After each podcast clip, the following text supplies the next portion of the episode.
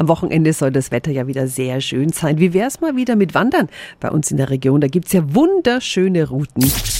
365 Dinge, die Sie in Franken erleben müssen. Ein Ausflug ins Nürnberger Land ist immer zu empfehlen, zum Beispiel eine ca. 15 Kilometer Wanderung zur Mühlkoppe und zum Hamburger Stausee. Die Tour verbindet Seepanorama mit frischer Waldluft und wunderschönen Ausblicken. Los geht's da am Hamburger Bahnhof, später weiter bis zur Aussichtsplatte Hoher Fels und letztlich vorbei am Hamburger Stausee. Dazwischen können Sie sich bei einer Kneipanlage nicht nur Ihre Füße erfrischen.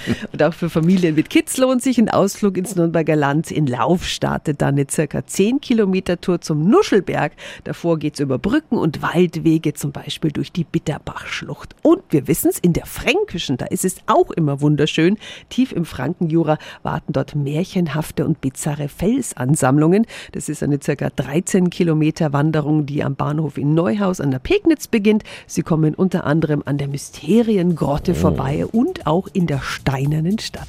Unsere Wandertipps Tipps finden Sie auch nochmal auf radiof.de. 365 Dinge, die Sie in Franken erleben müssen. Täglich neu in Guten Morgen Franken um 10 nach 6 und um 10 nach 8.